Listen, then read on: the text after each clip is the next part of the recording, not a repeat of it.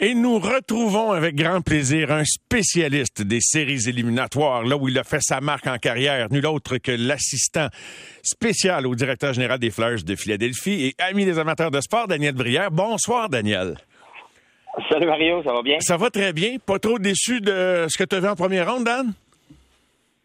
Pas du tout, pas du tout. Je te dirais qu'au début des séries, peut-être, les premiers, les deux, trois premiers soirs, euh, on n'avait pas de match serré, on dirait qu'il n'y avait pas de drame, euh, mais disons que ça a changé de bord euh, assez rapidement. cinq matchs numéro 7 en fin de semaine. j'ai adoré ça, j'ai adoré ma fin de semaine. C'était super pour le hockey. Maintenant que les Flyers sont en vacances, je sais pas si tu fais ressentir des émotions. Y a-tu une victoire d'une équipe ou une élimination d'une autre qui t'a procuré des émotions inattendues, Dan, Daniel? Euh... Ben écoute, la, rivalité qu'on a, nous autres, euh, avec les Penguins de Pittsburgh puis les, Rangers de New York, j'aurais aimé ça que euh, les deux équipes perdent. Malheureusement, il y en a une qui devait gagner. Euh, fait que j'ai suivi cette série-là, c'est sûr, de très près. Euh, écoute, j'ai euh, j'ai beaucoup aimé euh, la série entre le Lightning de, Tampa Bay puis les, les Maple Leafs de Toronto également. du début, moi, je pensais que le Lightning aurait gagné beaucoup plus facilement que ça. J'avoue que les, les Maple Leafs de Toronto ont joué du gros hockey. Euh, qu'ils ont poussé jusqu'à la limite. Puis on, il y aurait, peut-être même dû mériter mieux que, que ce qu'ils ont reçu là, euh, en fin de compte.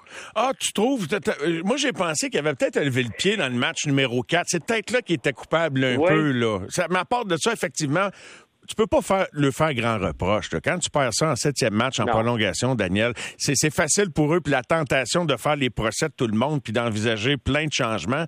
Je sais pas ce qu'ils vont faire, mais euh, euh, euh, de, l'extérieur, peux-tu identifier qu'est-ce qui leur a manqué? Qu'est-ce qui manque à cette organisation-là qui a pas gagné une série, Daniel? Tu peux t'imaginer depuis 2005.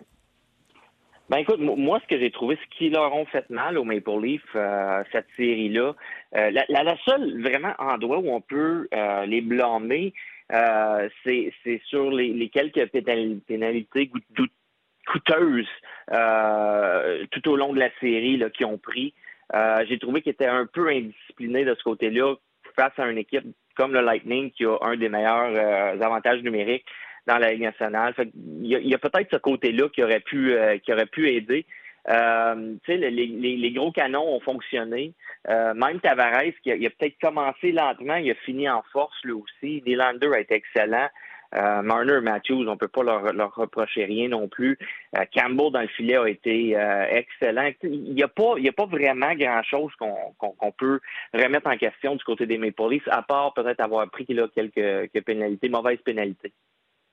Je trouve que tu pointes dans la bonne direction. Moi aussi, euh, puis tu nommes pas personne, mais j'ai pensé à Wayne Simmons, un ancien des Flyers, notamment, sans pointer quelqu'un, mais effectivement, quelques petites choses. À la fin de tout ça, dans plusieurs séries, Daniel, puis tu l'as vécu si souvent comme joueur, puis je sais que c'était une des lignes préférées d'Alain Vigneault quand on l'entendait à Montréal. La ligne est fine, hein? la ligne est fine entre gagner puis perdre, entre un héros puis penser à ce que tu n'as pas fait pour gagner pendant tout l'été, hein? C'est ça. Puis surtout en séries éliminatoires. Tu, le vois encore plus en séries éliminatoires. Euh, puis écoute, on l'a vu hier soir aussi, deux matchs euh, qui se sont retrouvés en, prolongation. Ça démontre à, quel point la, parité dans la ligue, comment c'est proche, puis ça prend pas grand-chose, une petite erreur ici ou là euh, peut tout changer. Est-ce que ça te donne de l'info, ce que tu vois? Est-ce que tous les dirigeants de, la Ligue, est-ce qu'on apprend à regarder les autres équipes se, battre pour avancer dans les séries en pensant à son équipe, à, ce qu'on veut ressembler la saison d'ensuite? Ou faut pas trop regarder les autres puis penser à ce qu'on fait de nous autres? Écoute, je te dirais que sans aucun doute, il y a toujours à apprendre. Euh, on, regarde, on, on, épie toutes les séries éliminatoires, on essaie de trouver des modèles qui pourraient nous ressembler. Tu compares à, tes joueurs, tu regardes ce que tu as euh, sous la main, qu'est-ce que ça peut devenir, est-ce que ça compare avec euh, telle ou telle équipe, quels entraîneurs fonctionnent le mieux avec tel type d'équipe ou tel type de joueur. fait que tu es tout le temps en mode d'essayer de, trouver des, des solutions pour améliorer ton équipe. Fait que je te dirais que oui, tu apprends toujours. Il y a toujours des choses qui euh, qui te sautent aux yeux des fois que tu n'avais pas pensé. Fait que, euh, tu sais, comme je mentionnais, là, les, les, pénalités du côté de Toronto. On, on, a focusé sur les Maple Leafs tellement euh, sur les, gardiens de but. Mais les gardiens de but n'a pas été le problème pour les, les, les Maple Leafs. Je suis d'accord. c'est quelque chose comme ça, là, tu réalises, wow, OK, une mauvaise pénalité ici ou là, ou une mauvaise interférence ici. Euh, qui a coûté un but, euh, ça peut tout changer. Fait que tu essaies d'analyser puis de voir où tu peux peut-être des fois prendre avantage sur, sur d'autres équipes pour s'améliorer. Est-ce qu'il y a un joueur dans tout ce que tu as pu observer, sans présumer que tu as tout vu, Daniel, qui a atteint un niveau de jeu, un niveau de performance que tu t'es dit Wow! Il y en a quelques-uns. Euh, écoute, je te dirais qu'avec Colorado, Kale McCarr m'a impressionné. il est encore jeune. On oublie qu'il est encore jeune. Euh, ce qu'il a fait en séries éliminatoires en première ronde, ça a été vraiment impressionnant. Euh, Connor McDavid, on était sur son cas beaucoup euh, les dernières années, pas capable de gagner en séries éliminatoires. Ce qu'il a fait au match, la façon dont il a joué au match numéro 6 et numéro 7, pour moi, il m'a beaucoup impressionné. Euh, je te dirais pas qu'il est rendu à ce point-là, qu'il a, compris, mais il commence peut-être un peu mieux à comprendre en séries éliminatoires ce que, ce que ça prend.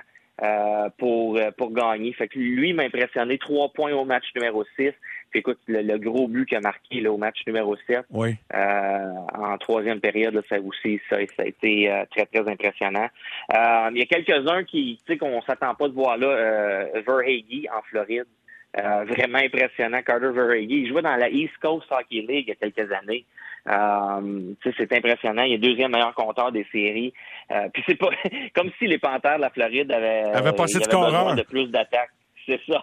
fait ah oui, puis des buts importants, des buts importants dans son ben, cas. C'est ça.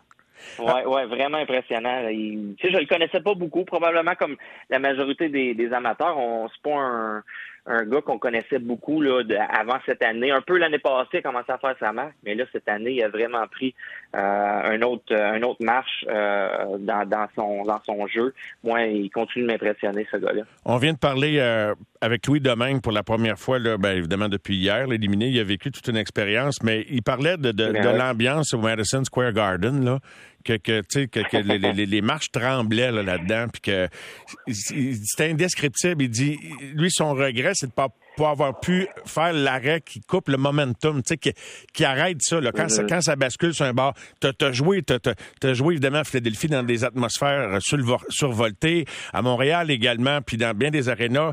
C'est difficile de décrire qu'est-ce qui se passe hein, quand un building vire fou raide, comme on le fait à Edmonton, comme on le fait à Calgary, comme on le fait à New York, à Pittsburgh, partout dans, dans des matchs intenses, Daniel. C'est quoi? comment tu peux nous expliquer ce que tu as vécu à pareilles circonstances, tellement c'est malade? Moi, moi, Ouais, moi, moi c'est ça qui me faisait triper le plus euh, de jouer en séries éliminatoires. C'est, certain. Je te, je te dirais, une, des, plus belles choses que j'ai vécues à Montréal, c'est que à Montréal, euh, pendant la saison régulière, c'est comme un match de séries éliminatoires comparativement aux autres équipes dans, la Ligue nationale. Fait que ça, ça a été vraiment spécial l'année que j'ai joué à Montréal, de, de vivre ça soir après soir. Euh, mais, mais pendant toute l'année, à Philadelphie, c'est une belle place à jouer, mais en séries éliminatoires, c'est un autre niveau qui, se compare pas. Même chose à, New York. J'ai eu la chance de jouer contre les Rangers en séries éliminatoires. Le, Madison Square Garden, un des des, euh, arénas euh, les, plus euh, reconnus dans le monde entier, ça devient un, un, un, endroit complètement différent en séries éliminatoires. Puis il y a même des places, on voit à la télévision Edmonton. On voit Calgary, comment c'est débile l'ambiance dans l'aréna. Moi, je me souviens avoir joué en séries éliminatoires à San Jose, puis je m'attendais pas, je m'attendais à ce que à San que ce soit tranquille, puis que les gens euh, prennent portent pas attention aux séries éliminatoires. Hey, c'était survolté là-dedans, c'était fou raide. Puis c'était une de mes premières expériences. C'est là que j'ai comme appris à découvrir c'était quoi les séries éliminatoires, les séries éliminatoires, puis comment important, comment les gens euh, s'emportaient là-dedans. Puis, euh, comme je te dis, moi, c'est ça qui me faisait triper le plus de, jouer en séries éliminatoires. C'était la folie là, dans les arénas qui, qui, qui m'amenait cette énergie-là euh, de, croire que j'étais pour être le héros à chaque soir puis faire la différence. C'est cette mentalité-là euh, que ça m'amenait. là. C'est euh, full surchargé. là. As-tu déjà réagi physiquement à ça, là, en dehors du contrôle? Tu comprends ce que je veux dire? Là, de, bon, chair de poule ou, les, les, les, joues qui te claquent ou des phénomènes de, de, avant un match ou de, de ressentir toute cette intensité-là. Tu as déjà vécu ça une fois dans ta vie? Ailleurs qu'à l'aréna, tu veux dire? Non, non, non. quand tu as, vécu. Dans, l'aréna? Oui, dans l'aréna, là, ça t'es-tu déjà arrivé que c'était tellement intense que tu as eu une réaction physique, là? Appelle ça de la nervosité momentanée, quelques secondes, euh, que ton corps réagit sans même que tu le contrôles. Euh, pas à ce point-là, non? Penser. Ben, faudrait, faudrait que j'y pense, mais écoute, ça m'amenait, comme je te disais plutôt, ça plutôt ça m'amenait une énergie euh, qui d'extra pour aller pour aller chercher aller faire le gros jeu. T'étais bien euh, là-dedans, toi. T'étais bien là-dedans, toi. Oui, j'étais confortable. Puis, tu sais, je me souviens, euh, puis je, ramène un peu en arrière, quand, quand je suis venu jouer à Montréal, la première fois que je suis, je suis venu jouer à Montréal, puis je me suis fait huer, à chaque fois que j'embarquais sur la glace, j'étais comme pas prêt à ça. La première fois, ça m'a pris par surprise. Je savais pas trop comment euh, à, dealer à, travers tout ça.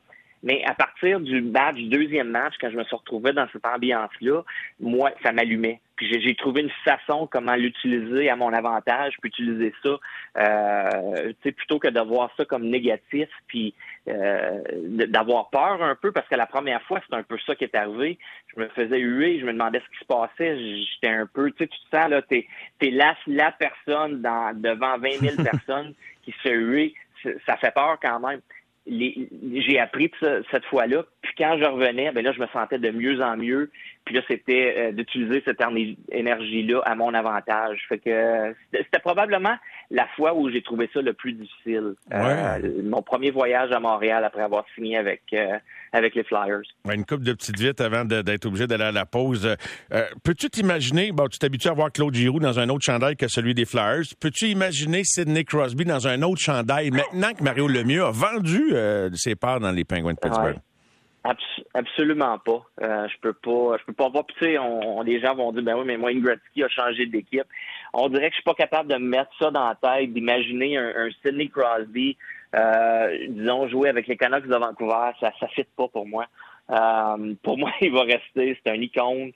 il va rester à, à Pittsburgh. Je suis, je suis convaincu que euh, on ne sait pas ce qui va arriver avec les pingouins. C'est possible que Malkin parte. il y a des rumeurs sur le temps que ça se peut qu'il parte aussi. Mais disons, pour moi, la, la constante, euh, la constance là-dedans, c'est Sidney Crosby. Je pense pas qu'il s'en va nulle part. Euh, je peux pas le voir avec une autre équipe, du moins pour l'instant. Daniel, il me reste à peu près 35-40 secondes. La quantité de joueurs autonomes, des gars mi-trentaine qui ont marqué leur équipe, leur génération, les Malkin, euh, les Claude Giroux, les, les Lotan, les Fleury, les Patrice Bergeron, je vais pas tous les nommer, là, mais il y en a vraiment, c'est une cuvée incroyable qui est à la croisée des chemins, stop ou encore, je continue, je prends ma retraite. Qu'est-ce qui te décide à prendre une retraite, toi qui es passé par là, ou de continuer? Ben moi, je dirais aux gars jouer le plus longtemps possible, parce qu'une fois que tu pars, tu, c'est dur de revenir, puis tu, vas le manquer. Essaye d'en, profiter le plus longtemps possible. Mais c'est vrai qu'il y a plus, plusieurs gros morceaux, des joueurs qui ont qui ont changé le hockey les dernières années, qui là, ils arrivent là, dans, dans ce range-là où c'est des grosses décisions à prendre. Euh, mais j'espère, écoute, on a vu Sidney Crosby euh, jouer, était étincelant en séries éliminatoires, puis j'espère qu'on va le voir au moins pour une ou deux autres années euh, à ce niveau-là. Ben j'espère. Daniel, si tu veux, on va abuser de toi un peu, puis on va faire du rattrapage cette semaine. Donc, on ne pouvait pas tout, tout aborder comme sujet en quelques minutes ce soir. On se reparle cette semaine, on se tourne vers la deuxième ronde avec quelques autres sujets en coulisses. Un gros merci, mon ami. J'ai bien hâte. Salut Mario. Bye bye Daniel. Merci beaucoup. Daniel qui était avec nous en direct aux amateurs de sport. Il est euh, où sera bientôt 21h52. Pas de résultats à vous donner, outre la Ligue d'hockey junior majeure du Québec parce que c'est le début d'une autre ronde et on va vous tenir à jour. Les cantonniers de Magog en action également la Coupe TELUS aujourd'hui. Bref, de retour dans un petit instant et euh, on aura Stéphane White aussi.